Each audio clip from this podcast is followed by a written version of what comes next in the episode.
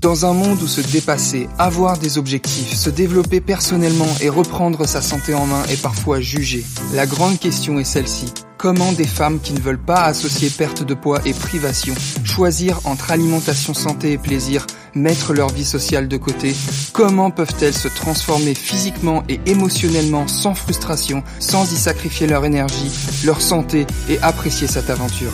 Je m'appelle Charlie, bienvenue chez les battantes. Salut, c'est Charlie, bienvenue dans cette nouvelle vidéo. Aujourd'hui, j'ai envie de te partager une petite découverte, une conférence TED que j'ai vue il y a quelques jours, sur laquelle je suis tombé via le magnifique algorithme de YouTube. D'ailleurs, algorithme qui t'a peut-être probablement fait passer sur cette vidéo. Donc si c'est pas déjà fait, je t'invite à t'abonner à cette chaîne pour être averti des prochaines vidéos et à mettre un petit pouce sur la vidéo pour indiquer à YouTube que cette vidéo est de qualité. Même si tu l'as pas encore vue, tu vas voir que cette vidéo est de qualité. Parce que ce que je vais te partager ici, aujourd'hui, dans cette vidéo, va pas mal résumer la problématique globale de la perte de poids et surtout c'est une approche qui est assez intéressante où je suis vraiment proche de euh, cette vision des choses concernant la perte de poids. Et plutôt que de parler de mon histoire ou de parler de l'histoire de certaines de mes élèves, là je vais te parler de l'histoire d'une femme qui s'appelle Laurie Coutts. Laurie Coutts, Laurie Coutts, qui, qui est une femme qui a donc fait une conférence TED. Je pense que si tout le monde rentrer dans une aventure de perte de poids avec cet état d'esprit et cette façon de voir les choses, énormément de gens se feraient moins avoir par les marketing très agressifs, des promesses miracles, des programmes euh, sans rien faire où tu vas perdre 15 kilos en 5 jours ou en prenant les compléments alimentaires ou ce genre de conneries. Je voudrais te partager vraiment le, fruit, l'essence, le nectar, si je puis dire, de cette vidéo. Donc, qui c'est Laurie Coutts Laurie Coutts, c'est une femme qui souffrait d'obésité et de diabète de type 2. Elle pesait 136 kilos quand elle a commencé du coup à devoir euh, considérer sérieusement sa santé et quand elle a eu cette volonté de faire marche arrière parce qu'un jour les, les, médecins lui ont, lui ont appris qu'elle souffrait de diabète de type 2 et que si elle euh, continuait comme ça, sa santé allait se dégrader. Donc elle a vu les médecins et elle a vu des médecins qui ont fait quoi? Qui lui ont donné euh, un plan alimentaire et qui lui ont donné un petit livret d'informations sur les maladies dont elle souffrait. Donc elle a découvert euh, là-dedans que en souffrant de diabète de type 2 et étant donné qu'elle était, elle faisait partie des populations à risque euh, du fait qu'elle souffrait d'obésité concernant euh, les, risques cardiovasculaires. Donc ça a fortement attiré son attention et en fait ce qu'elle n'a pas compris et ce qu'elle a découvert avec une certaine amertume, c'est qu'elle a compris que le rôle des médecins à première vue, ou plutôt dans un premier temps, c'est de faire en sorte que euh, elle n'ait pas plus de complications liées à son état actuel. Et donc elle a compris que le but c'était pas de l'aider à guérir, c'était l'aider à mieux gérer le diabète et euh, en gros d'éviter qu'elle ait des complications qui puissent euh, ruiner sa santé ou tout simplement mourir. Donc elle décide, et elle le dit dans dans la conférence, elle dit un truc du style, euh, alors c'est en anglais, mais je crois que la phrase en français, ça fait euh, j'ai su que ça allait pas le faire. en gros, elle, elle, elle, ne, elle, ne, pouvait pas tolérer cette situation, elle ne pouvait pas accepter que euh, les médicaments qu'on lui donnait, ça allait servir à, en gros à stabiliser son état. Elle voulait inverser la tendance. Donc ça, ça a été l'étincelle le point de départ vraiment de sa volonté de, de se transformer et, de rentrer dans cette aventure euh, sérieusement. Elle partage le fait qu'elle s'est pas arrêtée à juste ce groupe de médecins, parce qu'elle s'est dit, bah, c'est pas, c'est pas tous les médecins qui vont juste faire en sorte que je vais pas mourir et que j'ai pas de complications. Elle a, elle l'a trouvé, elle a cherché, elle a pris la responsabilité de sa santé et elle est allée s'entourer d'une équipe de médecins plus ambitieux, comme elle les caractérise. Elle a appris euh, des choses durant les, les cinq années qui lui ont permis de triompher de son obésité et de son diabète. Et donc c'est ce qu'elle partage dans la vidéo. La première chose qu'elle apprend, c'est que son corps était déjà parfait comme il était même à 136 kilos. C'est-à-dire que son corps était le résultat de son mode de vie. Elle a compris que en fait tout est tout le temps parfait, c'est juste que ça correspond à ce que tu fais. Donc déjà, elle a pris du recul sur le jugement qu'elle portait à son corps, du style, euh, bah, ok, c'est une fatalité, c'est comme ça, je suis comme ça, je peux pas faire changer les choses. Non, elle s'est déjà rendu compte que son corps était le résultat de la manière dont elle s'alimentait, de la manière dont elle bougeait, de la manière dont elle gérait son stress, de la manière dont elle dormait. Et elle a pris conscience qu'elle devait changer l'équation quelque part. C'est ces mots, elle a dit, je, devais changer l'équation et, ça allait pas le faire si je continuais comme ça. Donc la première chose qu'elle a découvert, c'est ça, c'est qu'elle a compris que son état actuel était le résultat de son mode de vie et de ses actions, sans se juger, mais juste capté ce truc que, ok, si j'en suis là, c'est parce que j'ai mis en place et j'ai répété certaines habitudes euh, pendant plusieurs années et que ces habitudes, elles sont pas moi, elles me caractérisent pas moi, elles, euh, elles font pas partie de moi. Et c'est des choses sur lesquelles j'ai du pouvoir, j'ai la responsabilité et je peux les changer. Ça, c'est vraiment un point essentiel que partagent toutes les battantes. C'est toujours euh, ce truc-là de ah ok j'en suis là, je prends du recul, je fais un pas en arrière, je me juge pas sur la situation, je comprends juste que si j'en suis là aujourd'hui, c'est le fruit de mes actions et de mes habitudes et j'ai le pouvoir de changer ça. Donc ça c'est la première chose. La deuxième chose qu'elle remarque, c'est que elle s'est dit OK, si j'imagine ma ma future euh, ma future moi euh, en, en, bonne santé avec le corps que je veux avec la santé l'énergie que je veux et que je commence à vivre comme ça maintenant bah si j'imagine ça quelles sont les actions que je vais devoir mettre en place. Donc c'est un peu une forme de visualisation active, c'est-à-dire qu'elle commençait à se dire, ok, si je veux changer et je veux ressembler à la moi du futur comme je l'imagine, les premières questions qu'elle se pose, c'est comment je dois manger, comment euh, je dois bouger, quelle activité physique je dois faire, euh, quelles calories pour euh, maintenir ma silhouette une fois que, que j'aurai atteint euh, cet objectif,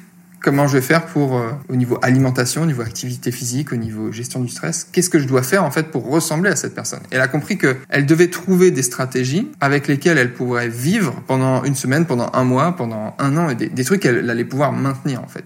Et ça, c'est toute l'illusion, malheureusement, dans la perte de poids, c'est que souvent, on va faire quelque chose de très rapide, de très frustrant, avec beaucoup de privation, et on va se dire, allez, je serre les dents, comme ça, euh, dans euh, une semaine, deux semaines, un mois, trois mois, même six mois, euh, ce sera réglé. Et ça fonctionne pas en fait. Ça fonctionne pas parce que c'est tellement frustrant et ça te sort tellement de ta zone de confort quand tu fais ça que tu te coupes l'herbe sous le pied pour maintenir tes résultats après et surtout euh, bah, t'arroses vraiment le terreau fertile aux compulsions et, et, et au pétage de plomb dès lors que tu sors un peu de ton cadre du régime parce que forcément ça correspond à aucun mode de vie que tu as envie de maintenir.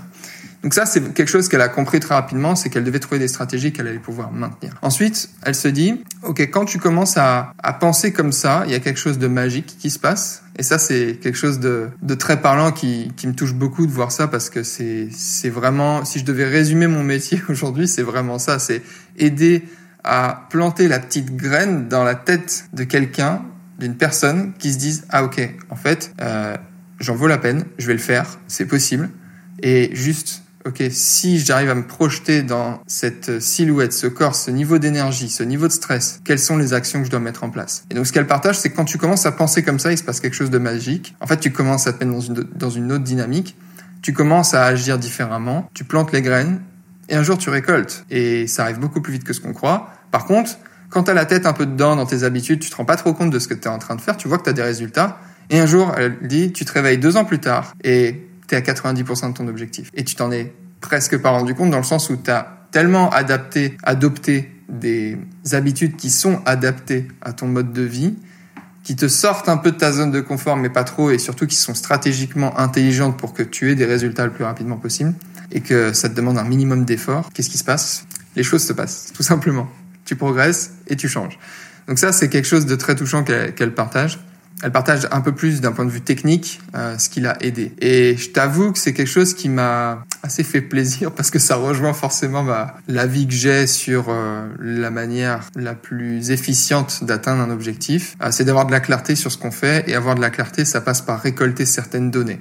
Je sais que c'est pas pour tout le monde. Je sais que ça dépend, c'est très contextuel. Il y a des personnes pour qui ça va fonctionner, d'autres pour qui ça va pas fonctionner. Moi, je pense que ça peut fonctionner pour tout le monde si euh, on va chercher à mettre de la clarté sur les bonnes données, euh, surtout au bon moment et dans le bon contexte. C'est-à-dire que souvent, on va dire ah non mais t'as des personnes qui vont dire non non faut surtout pas compter les calories jamais jamais jamais calories compter les calories égale troubles comportementaux alimentaires. Je pense que c'est plus compliqué que ça, c'est une vision un peu simpliste des choses. Il y a des personnes évidemment que ça soulage beaucoup. J'ai des élèves que ça soulage beaucoup de compter les calories tous les jours et d'autres qui ont pas du tout envie d'entendre parler et qui viennent petit à petit, ou d'autres qui commencent par compter les calories pour se rassurer, pour savoir ce qu'elles font, qui prennent des habitudes et qui finalement se détachent de ça parce qu'elles ont pris leurs habitudes.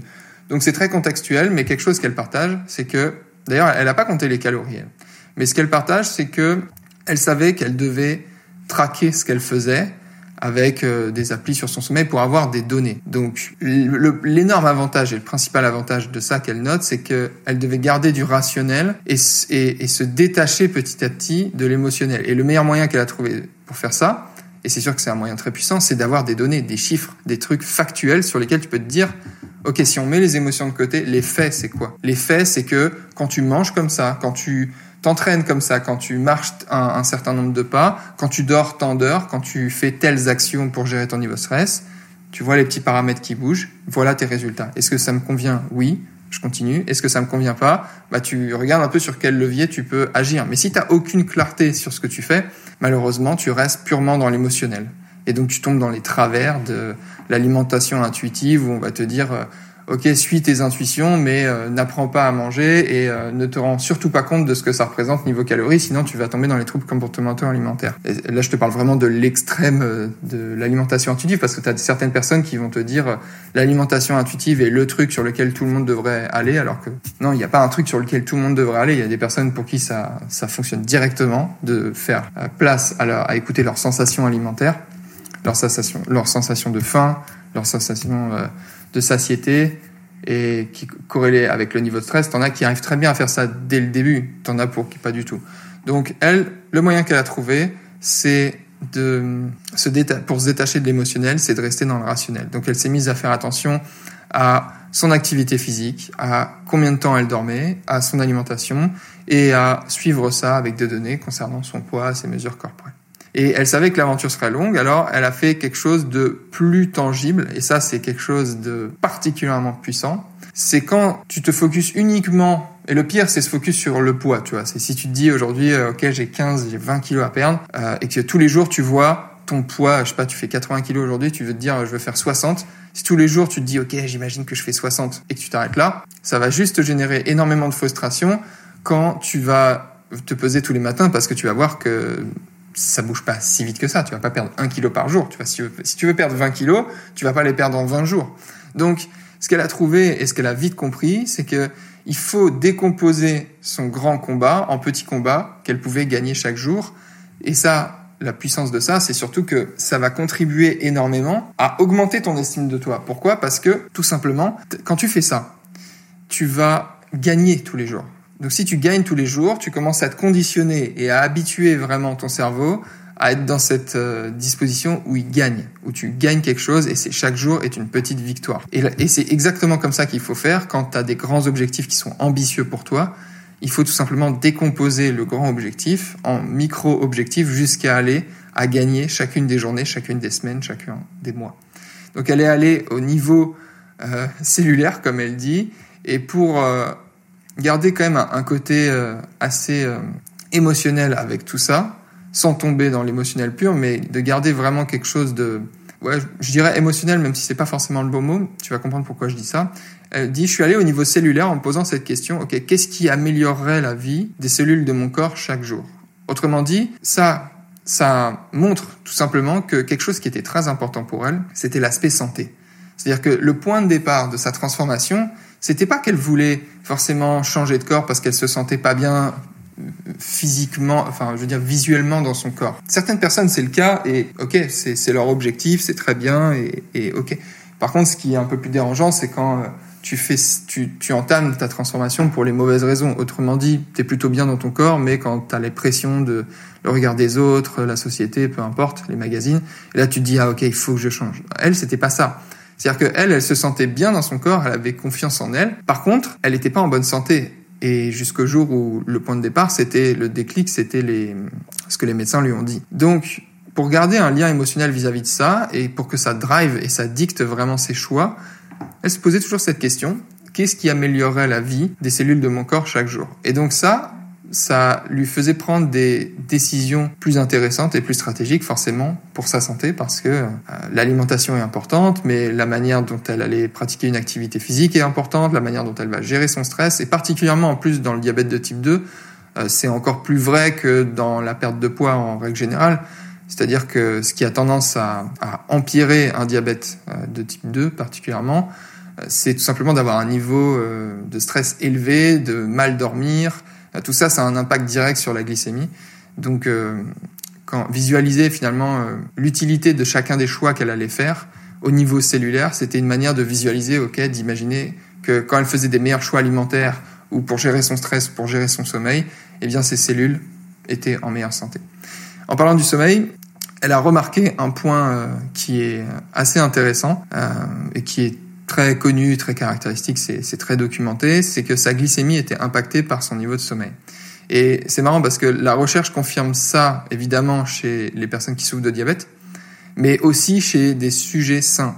Et ce qui est marrant, mais c'est pas vraiment si marrant que ça, c'est que j'en ai fait l'expérience euh, personnellement récemment.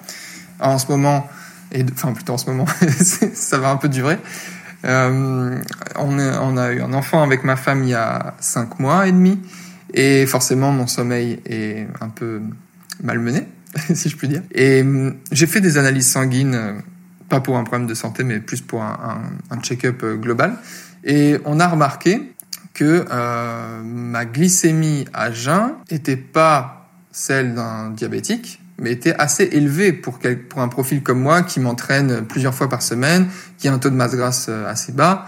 Euh, c'était pas très logique. Et en fait, c'est logique, et le médecin m'a rappelé ça, que tout simplement un sommeil dégradé provoque, même chez certaines personnes, ça peut provoquer une certaine résistance à l'insuline. Donc t'imagines ce que ça peut provoquer chez, chez quelqu'un de diabétique euh, de type 2, bah forcément c'est encore pire.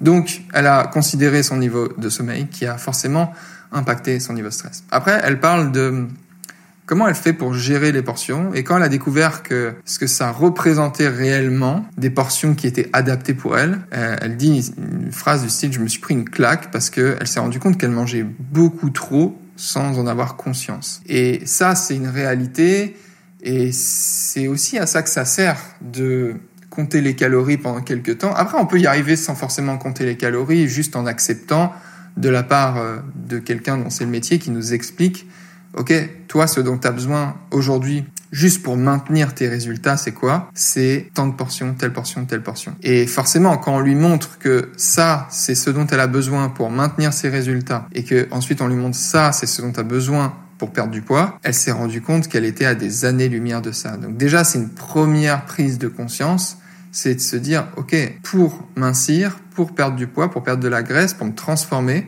sur le pilier alimentation, il va falloir considérer vraiment ce que je mange. Et c'est bon, j'ai rien vraiment contre l'alimentation intuitive, mais je suis obligé d'en parler quand, il est question de ça. C'est encore une fois, je trouve ça tellement absurde de dire à quelqu'un laisse courir tes sensations. Euh, tu, tu vas, ton corps sait ce qu'il doit manger. Ton corps sait pas ce qu'il doit manger. C'est ton, tu vas être naturellement attiré par les aliments qui sont les plus appétants, ceux que tu as l'habitude de manger et ceux qui te font le plus plaisir. Et si tu n'as aucune connaissance sur ce que ça représente d'un point de vue énergétique et si et pourquoi c'est plus stratégique ou non par rapport à un autre aliment, bah tu vas te tourner vers des aliments qui potentiellement vont favoriser une prise de poids et vont favoriser le fait que tu restes dans ta situation actuelle. Et ça, c'est intéressant parce que elle, elle raconte ça avec beaucoup de, de bienveillance envers elle-même en fait. Elle se dit ok en fait je me suis juste pris une claque je mangeais juste beaucoup trop. Et donc quand elle a compris ça au lieu de se dire oh là là je dois plus rien manger etc parce que il s'agit pas de plus rien manger quand on veut perdre du poids. Il s'agit surtout de mieux gérer les, portions et surtout mieux gérer la densité calorique globale de son bol alimentaire. C'est-à-dire ça veut pas dire que tu vas manger moins en termes de quantité et visuellement. Ça veut juste dire que tu vas manger des aliments qui représenteront moins de calories donc typiquement plus de fruits, plus de légumes, plus d'aliments bruts entiers non transformés qui sont euh, qui ont des densités caloriques qui sont en adéquation par rapport à tes objectifs. Bon, c'est peut-être un peu flou pour ça, pour toi tout ça. Euh, si tu si tu découvres un peu euh, tout ce, ce, monde de la perte de poids et que c'est assez récent pour toi tous ces sujets, si tu es un peu plus avancé et que ça fait quelque temps que, que, que tu, tu, parles de ces sujets et que tu, tu considères ton alimentation, tu vois très bien de quoi je parle. Et donc, avoir de la bienveillance et se dire, OK, je mange beaucoup trop, comment je peux faire pour que l'aventure se passe mieux? Elle raconte deux, trois petites techniques. Donc, quelque chose de très connu, c'est qu'elle mangeait dans des assiettes plus petites. Alors ça, c'est quelque chose de documenté dans la recherche. Ça a tendance à être plus facile de manger la même chose dans des assiettes plus petites, tout simplement parce que proportionnellement, la même quantité de, de nourriture, tu auras l'impression qu'il y en a plus dans une assiette plus petite. Et comme la faim n'est pas que physiologique, mais aussi beaucoup psychologique, forcément, de manger dans des assiettes plus petites, ça peut beaucoup t'aider. Donc ça, euh, c'est la première technique. Ensuite, elle dit de manger avec euh, des baguettes chinoises pour manger moins vite, ce qui fait sens parce que en soi, euh, la sensation de faim et de satiété est assez liée aussi à la mastication et au temps qu'on va manger. Donc ça peut être une stratégie. Et plus globalement, elle s'est dit, bah, je peux manger ce que je veux si je mange avec des couverts. Ça, c'est assez intéressant. C'est que elle dit, ouais, ça va vous sembler ridicule, mais manger un sneakers avec des couverts, euh, ça l'a aidé à découvrir un point qui est fondamental, c'est que quand tu manges en pleine conscience, du coup tu te, tu te poses des meilleures questions et t'en viens à te dire, ok, ce que je mange là, est-ce que euh, c'est vraiment intéressant pour moi, pour mes cellules, pour ma santé? Et du coup, quand tu prends plus de temps à manger les choses jusqu'à faire des choses qui peuvent sembler ridicules, manger un sneakers avec des couverts, bah c'est juste, euh, ok, en fait, juste t'en viens à réfléchir concrètement. Est-ce que j'en ai vraiment envie? Ou est-ce que c'est juste euh, psychologiquement parce que je l'ai je l'ai devant moi que c'est facile d'accès et euh, je suis même pas en train de réfléchir à ce que je mange si je suis euh, devant la télé en train de parler à quelqu'un ou devant l'ordi, tu vois. Donc elle appuie vraiment sur ce point essentiel, manger en pleine conscience. L'autre point qu'elle mentionne qui est tellement important et c'est marrant parce que Évidemment, perdre du poids, ça se résume pas à manger moins, bouger plus, mais physiologiquement, oui. Donc, qu'est-ce qu'elle te dit? Elle te dit pas directement j'ai moins mangé, j'ai bougé plus. Par contre, elle t'explique qu'elle a moins mangé, comment elle a fait pour rendre l'aventure plus agréable sans même parler de ce qu'elle mangeait, et juste en précisant d'ailleurs, je peux manger ce que je veux si je le mange avec des couverts. Rapidement derrière, elle vient à quoi?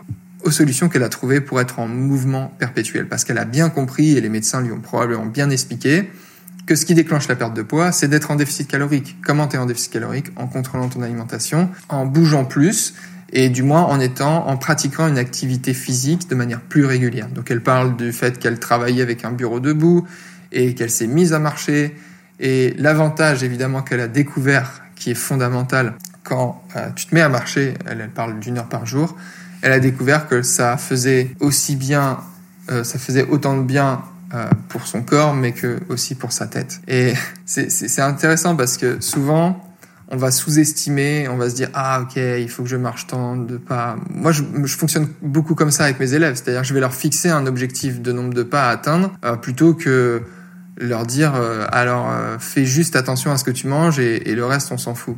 Et je préfère être un peu plus strict entre guillemets à, à leur courir un peu derrière, à leur dire ok, est-ce que tu as atteint ton objectif de nombre de pas? Plutôt que de leur dire euh, ok est-ce que tu as dépassé de 10 calories euh, ton budget calorique?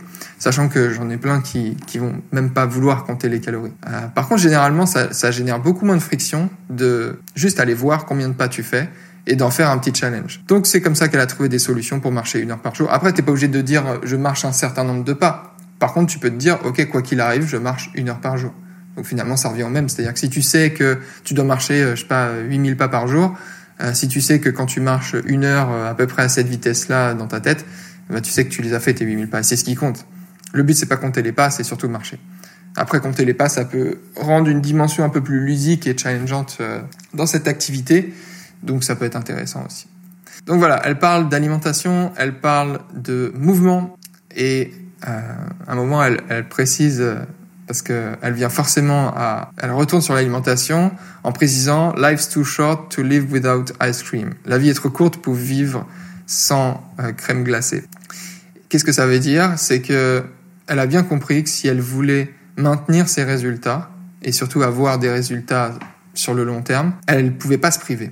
Il fallait pas se priver et c'est un point essentiel et fondamental sur lequel il faut être bien bien au clair. C'est que oui, on peut perdre du poids, même en mangeant une glace Agendas qui nous fait tant plaisir, même en mangeant un Oreo, euh, tel gâteau, un Snickers, un Twix, peu importe, on peut perdre du poids là-dedans. Ça ne veut pas dire qu'il faut forcément intégrer ça si on n'en a pas envie. Par contre, si c'est des aliments qui nous font plaisir et qu'on arrive à contrôler les portions et à les intégrer stratégiquement, c'est le déficit calorique qui est responsable de la perte de poids. Donc si tu es en déficit calorique, même avec le Twix que tu intègres dans ton bol alimentaire global, euh, de la journée ou de la semaine, et que surtout ça te permet de maintenir ton déficit calorique. Autrement dit, si tu mets pas ce type d'aliments qui te font tant plaisir, tu pètes un boulon au bout d'une semaine et tu retournes dans tes mauvaises habitudes, ben, c'est toujours la manière dont tu vas adhérer à ton régime, entre guillemets, qui va faire que tu vas le tenir. Donc, euh, sans surprise, elle a dû faire la liste de tous les aliments qu'elle aimait, mais elle a juste pratiquer quelque chose qui est indispensable, mais qui permet tout simplement de manger plus, c'est qu'elle a fait la liste des aliments qu'elle aimait et elle en a fait des versions plus saines entre guillemets, c'est-à-dire allégées en calories. Donc ça, euh, t'en as plein sur mon compte Insta euh, Charlie CS. Tu descends un peu, ça fait quelques temps que j'en publie plus, mais euh, c'est quelque chose qui m'est beaucoup demandé, donc je vais probablement en republier bientôt. Donc elle a fait la liste de tout ça et elle a, elle s'est mise à, à faire des, à trouver en fait les versions plus saines, plus allégées avec moins de sucre, moins de matière grasse, euh, plus stratégiques en remplaçant tel ingrédient par un autre. Et c'est un coup de main à prendre et franchement on s'y habitue vite jusqu'à trouver des aliments après euh, normaux dans le sens euh, industriel trop sucrés. Quand as l'habitude de manger certains types d'aliments euh, plutôt certaines recettes un peu allégées, bah c'est juste la transition que tu vas remarquer. Après, euh, quand tu quand tu remanges quelque chose d'industriel euh, blindé de sucre, tu vas trouver ça trop sucré. Donc ça, c'est quelque chose qui l'a bien aidé aussi à adhérer à tout ça de manière long terme. C'est tout simplement que elle a intégré des aliments plaisir, mais avec des recettes plus stratégiques.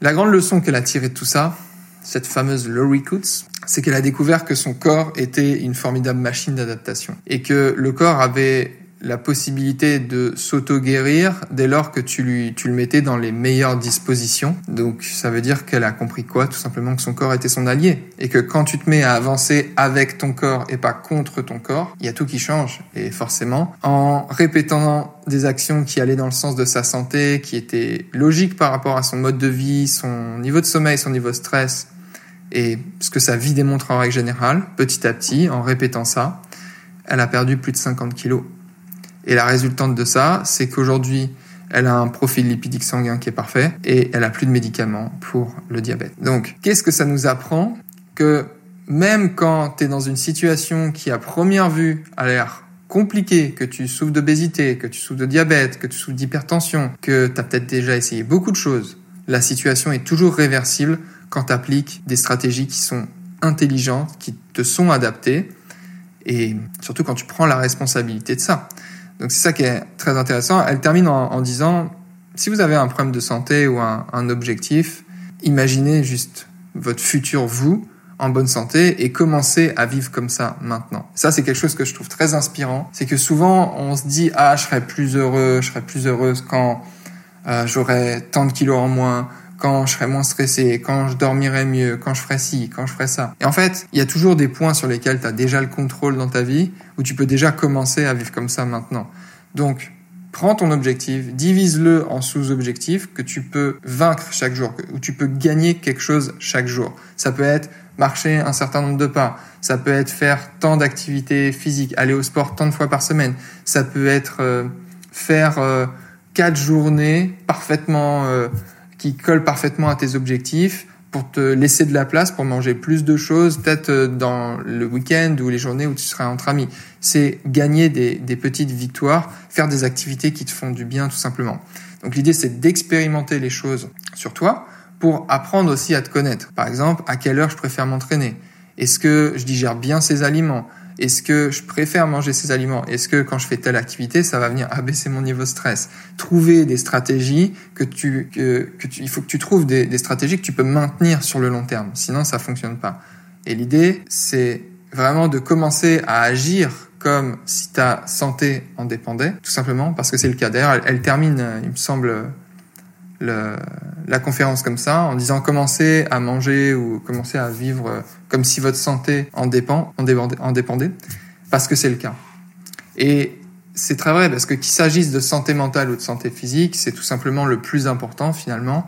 C'est si tu veux, c'est le premier domino où si le domino de la santé physique et mentale tombe, tout s'effondre derrière. Et souvent, on va mettre de côté sa santé physique et mentale pour aller s'occuper de nos proches, de notre famille, de notre travail, de, des trucs pour les autres. Et parfois, on va s'oublier soi-même. Et un jour, on se réveille, on se dit, putain, je me sens pas bien. Pourquoi? Bah, parce que t'as juste fait commencer à faire tomber le, le premier domino et après, c'est une réaction en chaîne et il y a tout qui se bat en couille. Cette expression est cadeau. Donc, je trouve ça assez. Euh, je sais pas ce que tu as pensé de ce podcast. Moi, je trouve que c'est c'est assez réconfortant en fait de de se rendre compte une fois de plus qu'en fait c'est toujours les mêmes clés. C'est quand tu commences à prendre soin de toi, de ta santé physique et mentale, que les choses changent. Donc, si aujourd'hui tu sais plus par où commencer, que tu as envie de te transformer, que tu as testé peut-être même beaucoup de choses, mais juste tu sais plus par où commencer, tu sais plus où regarder, tu sais tu sais plus ce qu'il faut faire pour avoir des résultats assez rapides pour qu'ils soient motivants et surtout que tu saches que tu, vas dans la bonne direction et que tu as envie de reprendre ta santé physique et mentale en main parce que tu sens qu'il y a des choses, des points sur lesquels tout simplement t'es pas à l'aise et tu sens que ça a un impact sur les autres domaines de ta vie. Je t'invite à tout simplement cliquer sur le lien en description de cette vidéo et tu vas trouver le lien de la page pour aller réserver un échange bienveillant offert. L'échange bienveillant offert, qu'est-ce que c'est? C'est un appel entre toi et moi pendant lequel on va échanger sur ta situation. Et le but de cet appel, c'est moi de te mettre beaucoup de clarté sur ta situation, de te dire, OK, ce qui fonctionne pas pour toi aujourd'hui, c'est ça, ça, ça. Voilà comment tu dois faire pour inverser la tendance et pour te sentir mieux.